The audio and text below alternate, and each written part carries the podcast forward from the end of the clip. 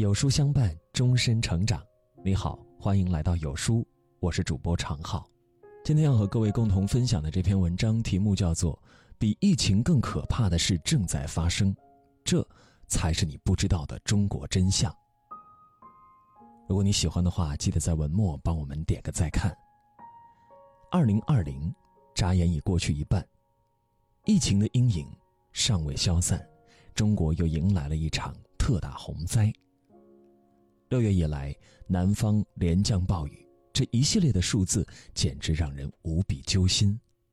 三千七百八十九万人受灾，二十七省遭殃，一百四十一人遇难，两点八万间房屋接连倒塌，二百二十四点六万人紧急转移安置，直接经济损失高达八百二十二点三亿元。和九八年那场特大洪水相比。这一年的洪灾来得更加汹涌，有很多地方都已经突破了建国以来最高的降水量记录。洪灾之下，神州大地满目疮痍，遍地狼藉。江西上饶婺源，一座拥有八百年历史的南宋古桥，顷刻之间便被汹涌的洪流冲断，很多人再也见不到它完好如初的样子。广西桂林，原本丰饶的土地沦为一片泽国，不再有人来人往的吵闹和喧嚣，取而代之的是被洪水冲得四处飘荡的汽车。阳朔县几乎被洪水整个淹没，只留下一座拱桥，成为汪洋中唯一的孤岛。人们要紧抱着电线杆，手拉着手，才能穿过并不宽敞的街道。在亲历洪灾之前，可能谁都没想到，灾难居然和自己离得这么近。在重庆，山洪瞬间从三楼的住户家中穿窗而过，如同瀑布一般倾泻而下，见者无不为之惊心。在广西融水，村民眼睁睁地看着平时好端端的房子顷刻倒塌，被冲入洪水之中，转瞬便消失不见。巴中地区，暴雨引发的泥石流在山间形成了巨大的堰塞湖，稍有不慎跌进去，便是生死攸关。千万人受灾的数字背后，是一个个有血有肉的家庭遭受着突然降临的不幸。洪水面前，一切都显得那么的脆弱。不得不说，二零二零年真的是太难了。上半年抗疫。下半年抗洪，但好在我们是很英雄的民族，无论遇到多少次的苦难，我们都能咬咬牙挨过去。因为总有那么一群勇敢的人，一次又一次逆袭冲向险境，一次又一次以生命挽救生命。他们没有什么钢筋铁骨，却以血肉之躯守护着所有人的安宁和平。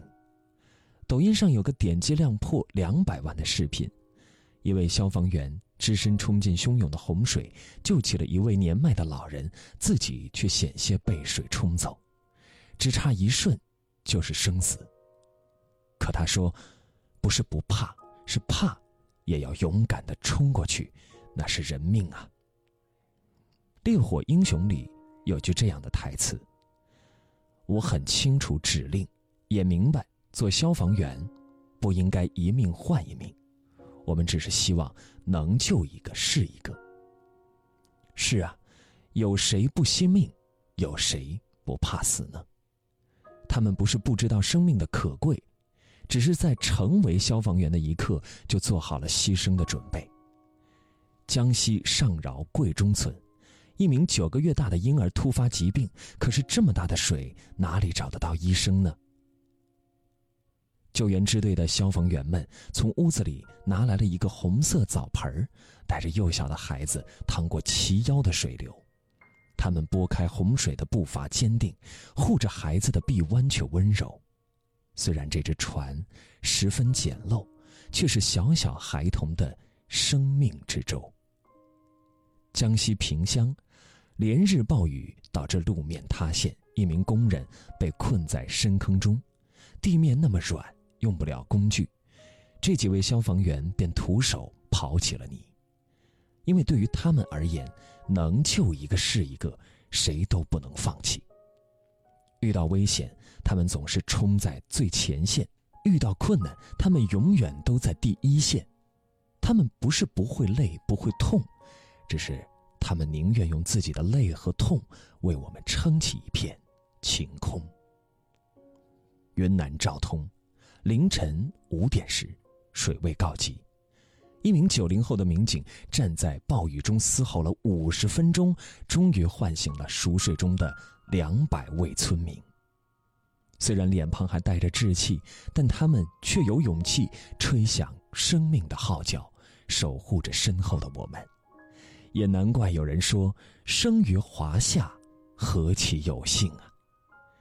正是因为有他们的坚实托底，我们才能过上安稳平凡的日子。我们也许不知道他们的姓名，也不了解他们的故事，但我们会永远记得，狂风暴雨之中有过这么一群逆行者，以他们的血肉之躯筑起一道坚实的堤坝。灾难不退，他们不退。感谢他们不放弃任何一条生命，不放弃任何一次救援的机会。在网上看到一张抗洪人员的朋友圈，有人问：“抗洪的战士们，昨天你睡了几个小时啊？”下面的答案令人动容：两个小时，三个小时。洪水肆虐之下，连睡眠对他们而言。都是万分宝贵的东西，因为实在是太累了，只要稍稍往地下一躺，他们就能光速睡着。哪怕靴子里被灌进了肮脏的淤泥，裤腿被洪水浸得湿透了，没有那么多讲究，他们要抓紧一切时间为再次上阵补充精力，因为慢一步就多一户居民受灾，慢一步就多一间房屋被淹。他们要做的是用血肉之躯和洪水争分夺秒。看过这群抗洪战士的身体吗？他们的手连续十几个小时浸泡在肮脏的泥水中，有的地方被泡到脱了皮，几乎看不出原本皮肤的颜色，就像行将干枯的老树枝。我们几乎分不清哪里是手指，哪里是铲柄。但他们一铲一铲，从来都不喊累。他们的胳膊被晒到发红发痛，大块大块的蜕了皮，有的密密麻麻起了一胳膊的水泡，可是他们还是顶着烈日，一个接一个的扛着沙袋。他们的脚上、鞋上全都是淤泥，原本结实的鞋底一个接一个的脱了胶，走路都困难。往外一倒。血桶里全是脏水，整只脚都被泡得发白起皱。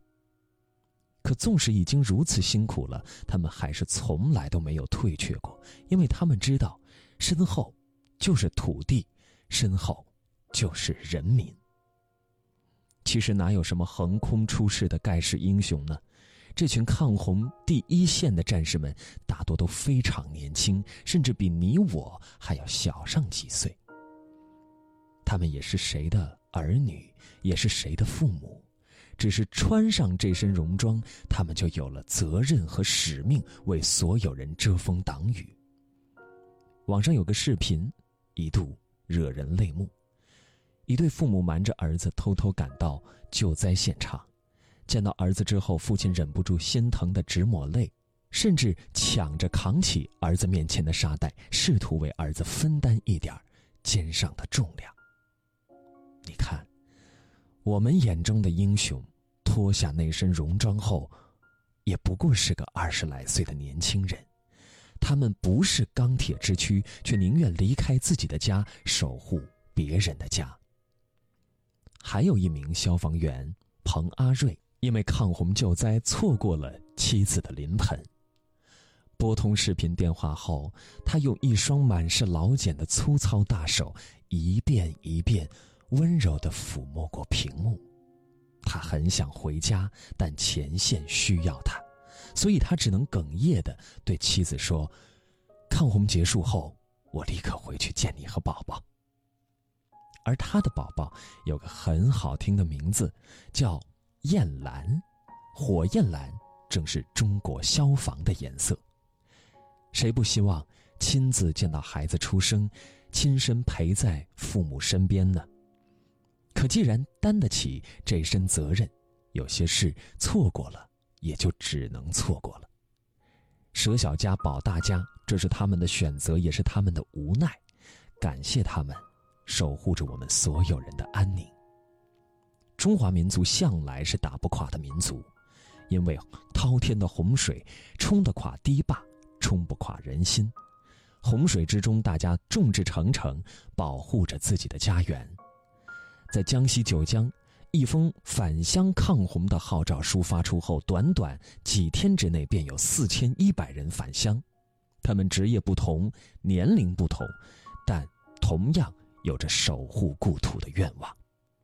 江家岭村，一群平时喜欢跳广场舞的阿姨们自发组成了一支防汛阿姨团，干不了扛沙袋的重活，就亲自动手装沙袋。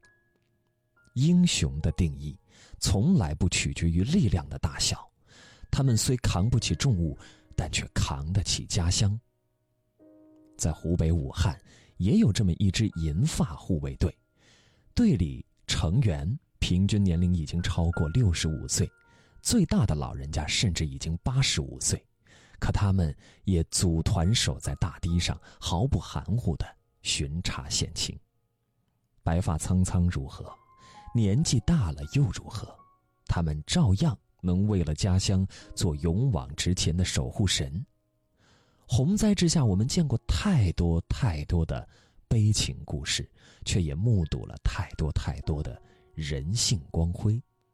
有白发的老奶奶温柔地为抗洪战士擦汗，有村民冒着暴雨自发为一线的消防员撑起一把遮雨的伞，有十岁的小小少年偷偷花零花钱给抗洪官兵买来了糖果，只是希望他们能苦中带一点甜。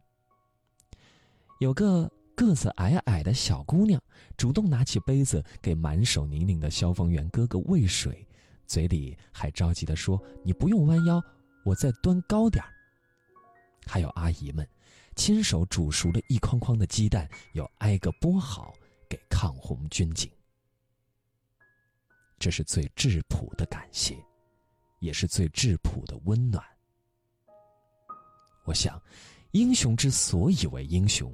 并不是因为他们长着英雄的外表，有着英雄的力量，而是因为他们始终拥有着一颗英雄的心。